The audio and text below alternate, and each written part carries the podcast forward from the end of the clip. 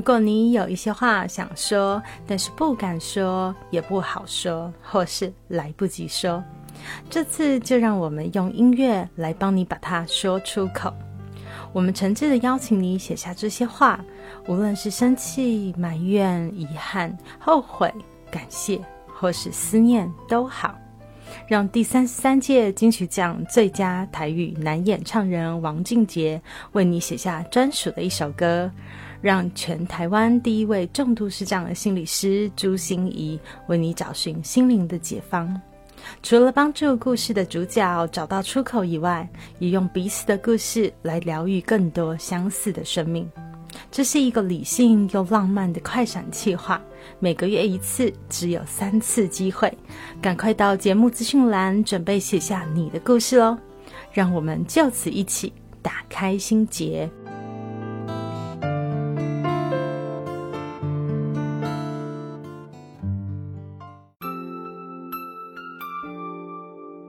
我是朱心怡 Julia，智商心理师，也是一位中途失明的视障者。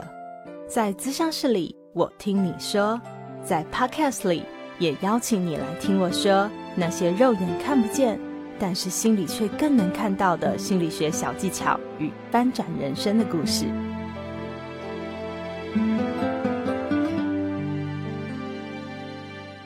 Hello，Hello，亲爱的朋友，你好吗？我是朱心怡，Julia，智商心理师，欢迎收听朱心怡说心里话。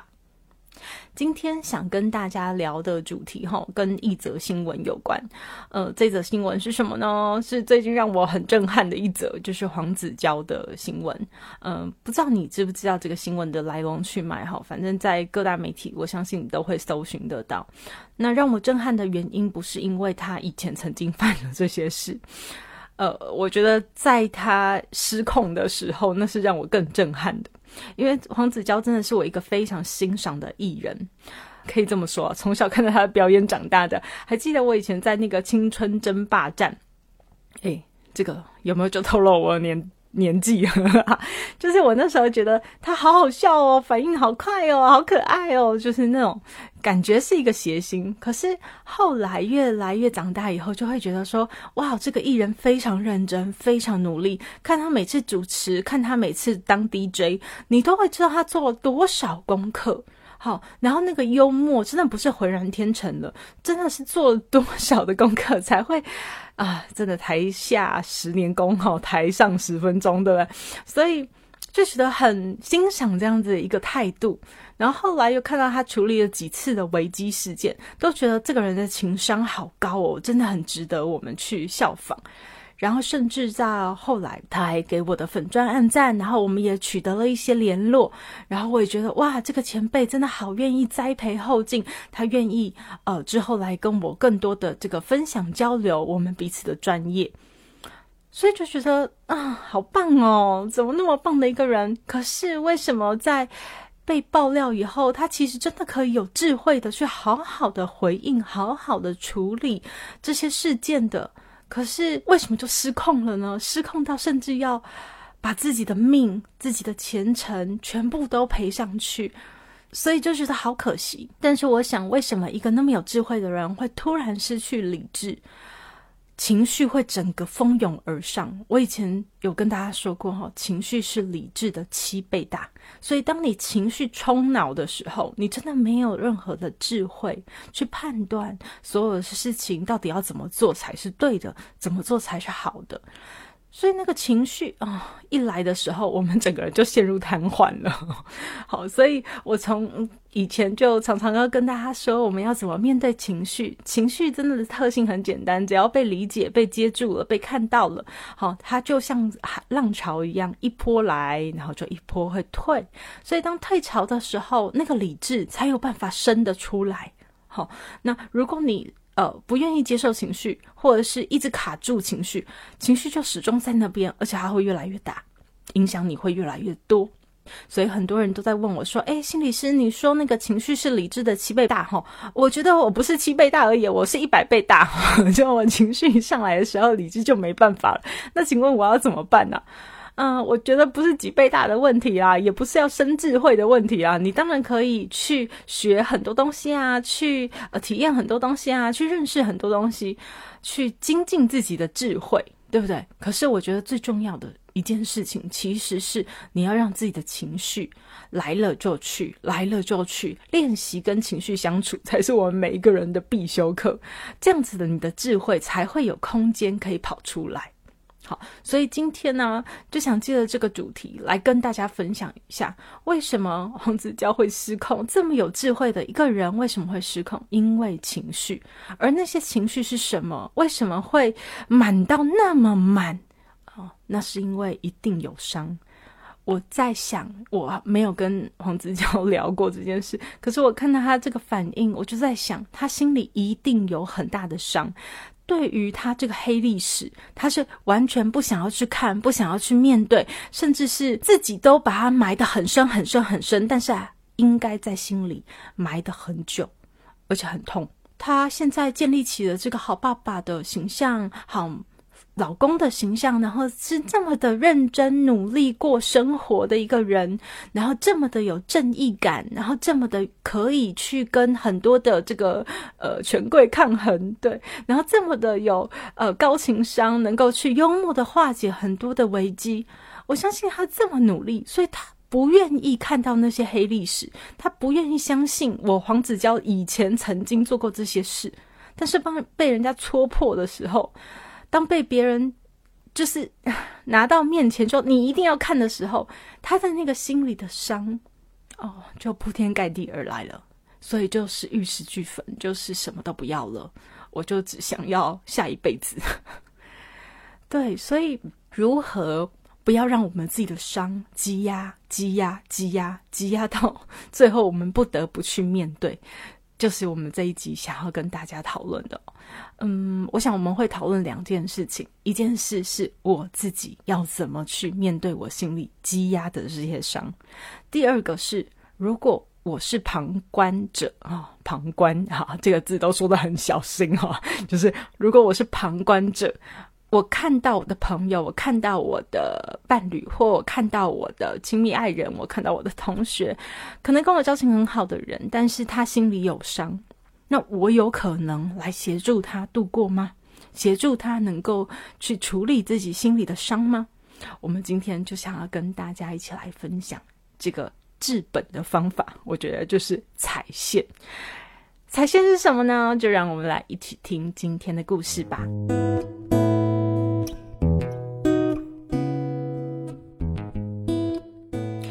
一个当事人哦，其实跟我已经咨商好久好久。我们从他研究所的时期哦，就一起合作。那为什么那时候他来找我呢？因为他那时候有非常严重的负面情绪。持续呈现一种周期性的低潮，呃，我不想直接说他是忧郁症，因为我不是医生，也不能下诊断。但是的确，那个负面情绪的浪潮哈，一直让他挥之不去。那我们好好的厘清，好好的抽丝剥茧以后，发现了有一个非常明显的东西，也是我跟大家一直在谈心理韧性的最重要的元素，叫做弹性。它是一个。只有黑和白，没有其他颜色的个案，所以他的脑子里不是成功就是失败。我这件事不是做到一百分就是零分，什么都不是。好，所以用这样的思维，他去看他的每一天生活的时候，他就觉得非常痛苦。因为我今天要不是表现非常好，我今天就不要干了，我就躺平算了。我今天要不是一个报告觉得非常完美，我就不要上台了。好，所以总是在那里拉拉扯扯，拉拉扯扯。那在我们的物谈室里面呢，已经处理了好久。我们来一起疗愈他那个原生家庭里面给他的框架，那些价值观怎么长出来的？然后我们去松动他，他也长出来了。除了严厉批判自己以外的眼光，哈，他也多了一点温柔看待自己，比较接纳和允许自己的眼光。然后我们也看到现实我和理想我之间的落差，他开始用比较正面的心态去看待这样的落差，所以我们真的已经走了非常久，而他也已经进步了非常多。嗯，我之前有跟大家介绍过咨商的时候，我就跟大家说过，呃，如果啊，就是急诊的时候，我们的状况非常不稳定、非常不好的时候，我们可能就是一个礼拜之上一到两次，好，甚至是两到三次。那可是呢，当慢慢好转，就像门诊一样哈，我们就可以开始拖长时间，一个礼拜来一次，两个礼拜来一次，然后甚至更好、更稳定，好，我们就可以开始定期回诊，好，去回家练习练习，然后面对一下你的生活。但是因为智商是一个安全网，好，所以你总是只知道说，哎，有人会接住我，我遇到任何困难，还有人可以回来讨论。好，所以那时候已经变成一个定定期回诊的概念。那再过不久，甚至还有就是直接我们一定需要好好的去清理自己，以后面对未来的生活。所以那时候我们就是要结案的一个动作了。那总是在这个历程里面，我都非常的祝福个案，而这个个案呢，他也已经从那个原本急诊啊，然后呃到门诊啊，开始已经拖长时间、拖长时间，甚至呃一个月、两个月定期回诊一下就好了。然后每一次我也都看到他的进展，然后每一次也都帮他整理出他自己到底是怎么做到的，然后希望这样的进展可以推动下一次的进展。可是有一次，就当我觉得哈一切都越来越好的时候，突然哈才隔一周，他就来预约了啊！我心里就在想说啊，是发生了什么事？他的心里一定又有情绪在波澜了，不知道是什么状况呢？他进来就非常沮丧的告诉我说，呃，因为他是新鲜人嘛，他开始要到处去面试。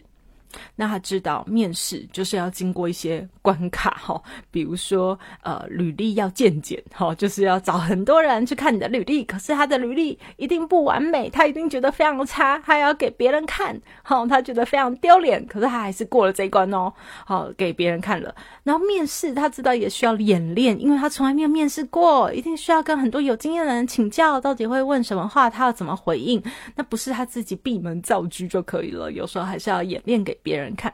这一关，他也觉得非常难过，因为他呃要接受别人的批评非常难，但是他就是要接受别人的指教啊，哦，所以这一关他也努力勇敢的过了，他就觉得哇自己真是好棒棒好棒棒哦，嗯，然后呢他就开始去面试，其中有一间好有一间公司他非常的喜欢，可是呢迫在眉睫，一个礼拜之后就要面试了。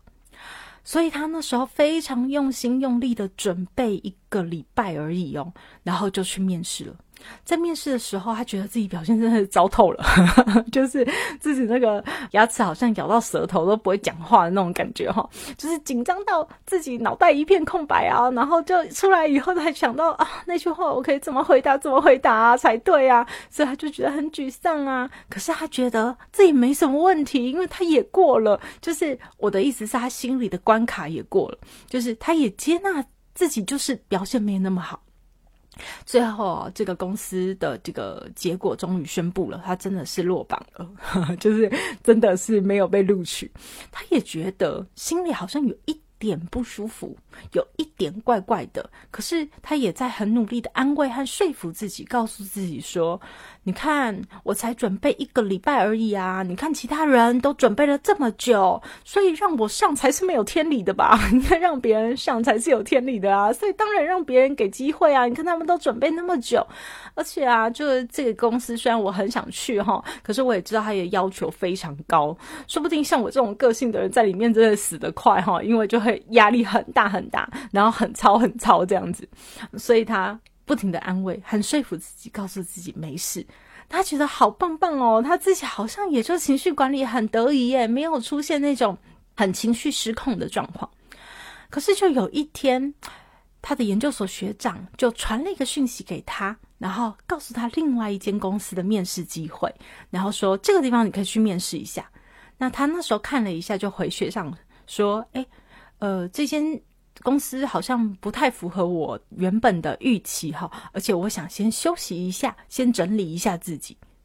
结果学长就说：“哦，上次那间公司面试不通过，你就失望了，不要难过嘛，下一次机会说不定会更好啊，去试试。”他就整个大爆炸了，大暴走，就开始一直狂哭，然后狂骂学长，他自己都觉得莫名其妙，他干嘛那么多情绪啊？到底是怎么了？那学长说的也对啊，他是怎么了？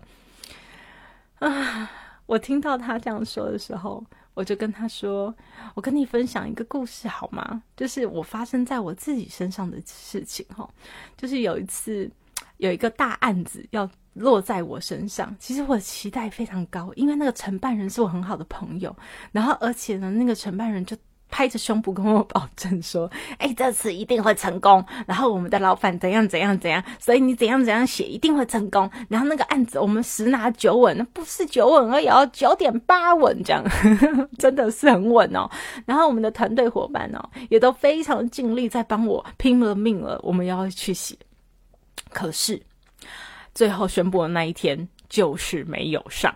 好，那那时候呢，承办人比我还难过哈，就是他就很难过，很难过，说：“哦，朱熹，我真的不知道为什么没有过，觉得我对不起你，让你很失望。”那那时候你知道，我真的觉得我情绪管理超好的，我还安慰他，跟他讲说：“没有关系，我跟你讲，这次也给我们团队很大的学习机会哦，真的是谢谢你。那而且没有问题啊，这件事又不是超支在你的，对不对？最后决定拍板的还是老板嘛，所以没有关系，不要放在心上。”然后呢，我的团队也很失望啊，因为我们准备了好久嘛。然后我也要提升士气的跟他们打气加油啊，就说没有关系，这就表示我们以后一定会接到更大更好的案子，因为我们现在已经开始练习了。要练习，机会是留给准备好的人，所以我们在练习准备这件事情。哦，都觉得哇，自己老板当的 真好，好。可是回家了以后，好，回家了以后跟朋友在吃饭。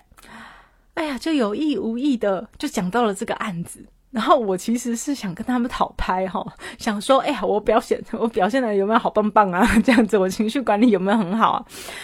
结果我的朋友说，无意间的一句话说，哈，那个承办人是你朋友，那这个案子还掉了，就这么一句简单的话而已，然后我就整个又大暴走，我就开始。崩溃大哭，我也不知道我在哭什么，我就一直哭，一直哭。朋友当然在那边莫名其妙哈，就是朱心你在哭什么？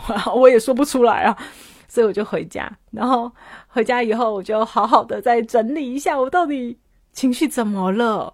我就发现哦，原来我里面一定有很大的失落。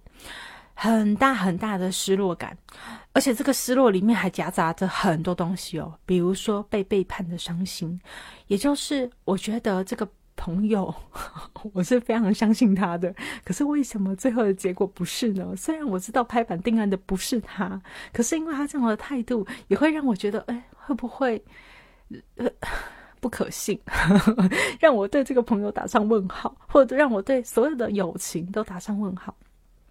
然后，其实我有一点自责，就是我觉得我是不是太听信别人了？我是不是太单纯、太呆了、太小白兔了，才会这样子就轻易的卷进这样的漩涡？然后我觉得我当初呃，是不是可以再多做一点什么努力？就不要这么的阿 Q，就觉得这个案子一定成。我再多做一点什么，会不会就更好了？然后他也勾出了我的没自信。我觉得是不是我真的不值得？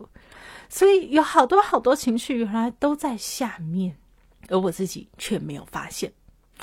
当我说到这里，我的个案就问我说：“所以你觉得我也有很多情绪吗？”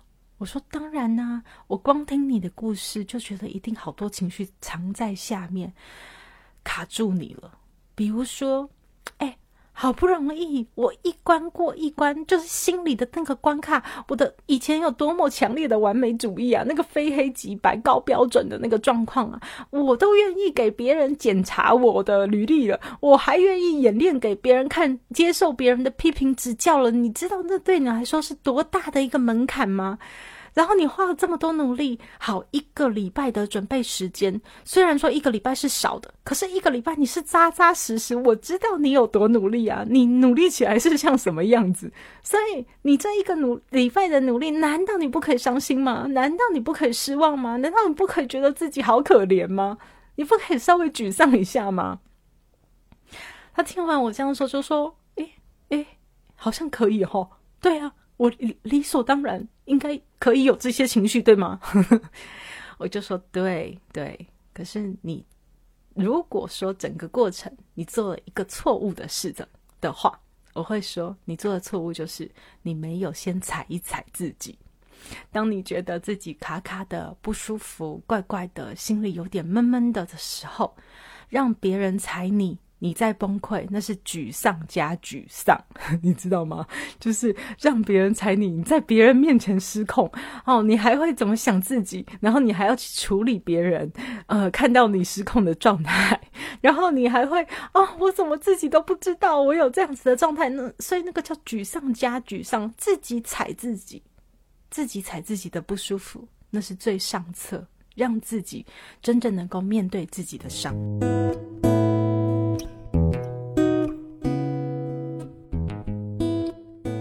刚才跟大家分享到，就是我们怎么踩自己。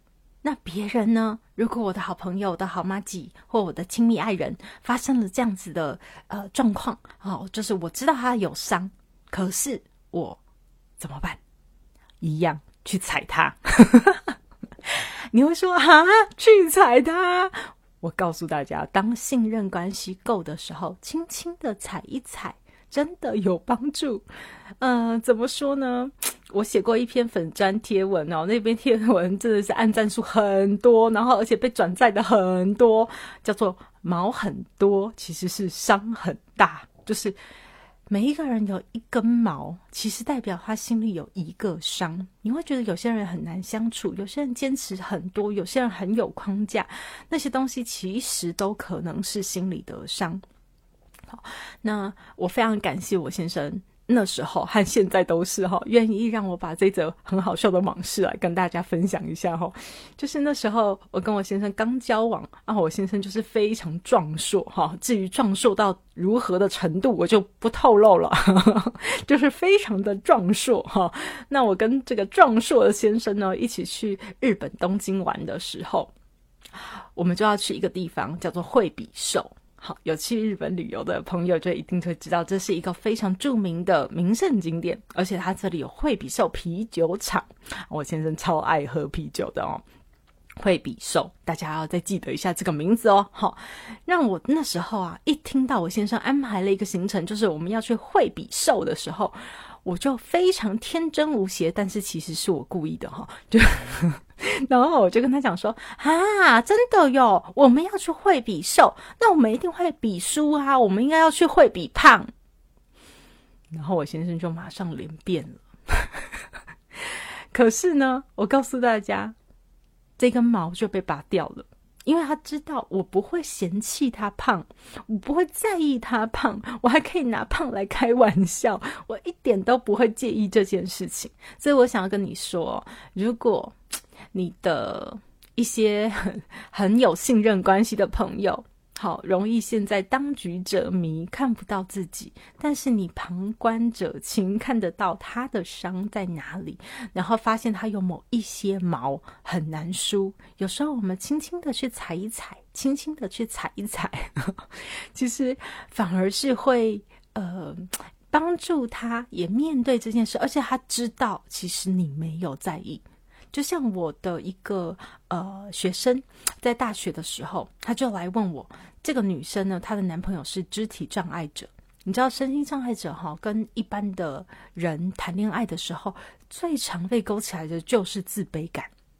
那这个肢体障碍的男生没有办法开车，那大学生。你知道很喜欢夜唱啊、夜游啊、夜什么什么什么，然后都需要开车，所以这个男生总是觉得自己矮人一等，然后总是觉得自己没有办法载这个女生，是一件非常非常罪恶的事情，所以他就很自卑。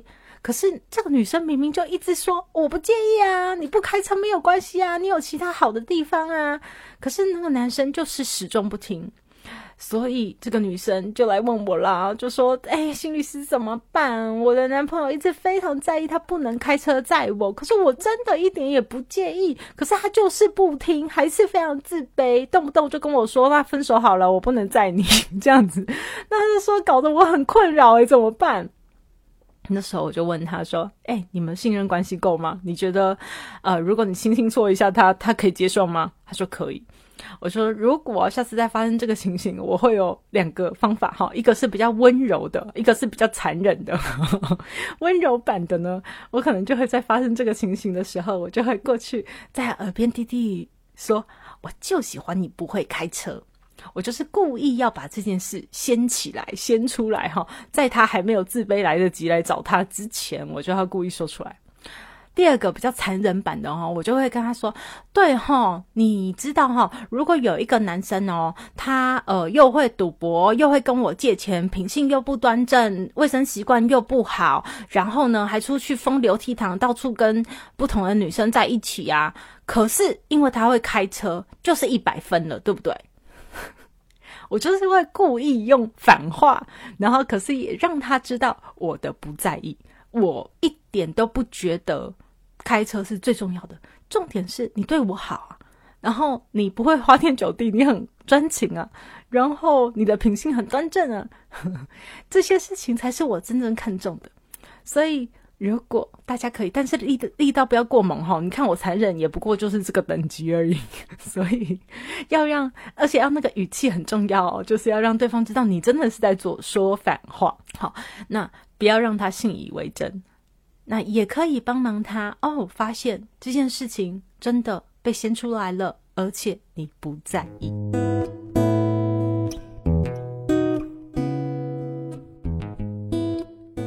其实啊，我真的这个 podcast 里面很多跟大家聊心理的伤，就是那些伤口我们要怎么处理。我有聊过什么面对面的方法啊，怎么把它写下和画出来呀，对不对？然后我也有聊过怎么跟呃被遗忘的自己去疗愈他内在小孩啊，或者是我也有聊过伤口之外，我们要怎么跟。自己以外的地方去借力量，然后或者是说你要怎么看到自己的进展，怎么去赞美自己，学习呃长出一些温柔看待自己的眼光。所以我一直都在跟大家聊这件事情，用各种各种的管道，看你适合哪一个。可是我觉得踩踩自己的线，哈，踩踩自己的伤，这是一个嗯，我我很喜欢的方式。好，因为我觉得真的让别人踩我都很痛，我喜欢自己踩自己，自虐好像还比较好一点哦，让自己的心理更健康一些些。那我想说，如果大家心里发现自己有一些伤，很难说，很难把它嗯敞开，呃，我会非常推荐我们的打开心结，你可以投稿进来，那我们都会用匿名的方式，然后你也可以有一首专属你的疗愈歌曲，我觉得这是非常棒的一件事，或者你愿意就可以进到咨商室来找心理师聊聊。那如果处理别人的伤口，当你觉得你们之间的信任关系够的时候，这是前提哦。哈，信任关系不够的时候，你去戳别人，那是你真的是很白目，你会被人家讨厌。对，可是如果信任关系够的话，那个那个搓一搓，轻轻的撩拨一下，那其实是在帮助我们的关系更好，帮助对方更成长，而且对方会感觉到你是善意的。好，而不是故意想要去 打他一下，哪壶不开提哪壶那种感觉哈。所以，如果你们信任关系够，好，可试着搓搓一搓吧。如果你觉得，哎，他的伤真的很大，好，而且会造成很大的困扰，鼓励他来寻求咨商，我觉得也是一个非常好的方式。那节目的最后就要感谢我们的新花朵朵开年订阅的朋友，呃，这个吴常德。呃，应该是一位先生是吗？我希望我我我，因为现在的名字哈，真的是有时候雌雄难辨，所以我不太确定。好，如果我有念错，如果我有呃说错你的性别，请一定要千万告诉我哈。谢谢吴强德。那我有寄一个语音传真情，就是我自己录了一段话给常德，谢谢你参加我们的年订阅方案。那请你一定要去收信哦。然后年订阅方案的内容啊，除了有我们的心理许愿池。你可以常常许愿以外啊，你还可以有一些课程的优惠或影片的回看，然后我们有 podcast 的文字的精华内容哦。这些的优惠福利给你。更重要的是，你支持我们，呃，可以走得更长更久。然后我们也希望能够回馈你一些更好的方式，能够为你更量身定做。所以欢迎大家多多加入我们的赞助计划哈。这个赞助不只是有心里的许愿池，还有心里的树洞，就是可以呃写一封信给我，我可以来回信给你。然后另外呢，我们还有那种不计代价的、不计报酬的干爹干妈，Podcast 宝宝非常需要你无条件的愿意滋养他哈。所以如果你也认同我们朱心怡说心里话在做的事情，在分享的内容，也非常希望你给予我们最宝贵的支持。好哦，那朱心怡说心里话就到这里要告一个段落了，我们就下周见喽，拜拜。心念转个弯，生命无限宽。如果你喜欢我的节目，邀请你可以继续追踪，并且给我五星评价和留言互动。如果你也感受到我们团队的用心，可以使用自由赞助的功能，给予我们实质的鼓励哦。智商需求、合作邀约，或想要了解更多心理学的知识与故事，节目说明栏中都有我更多完整的资讯哦。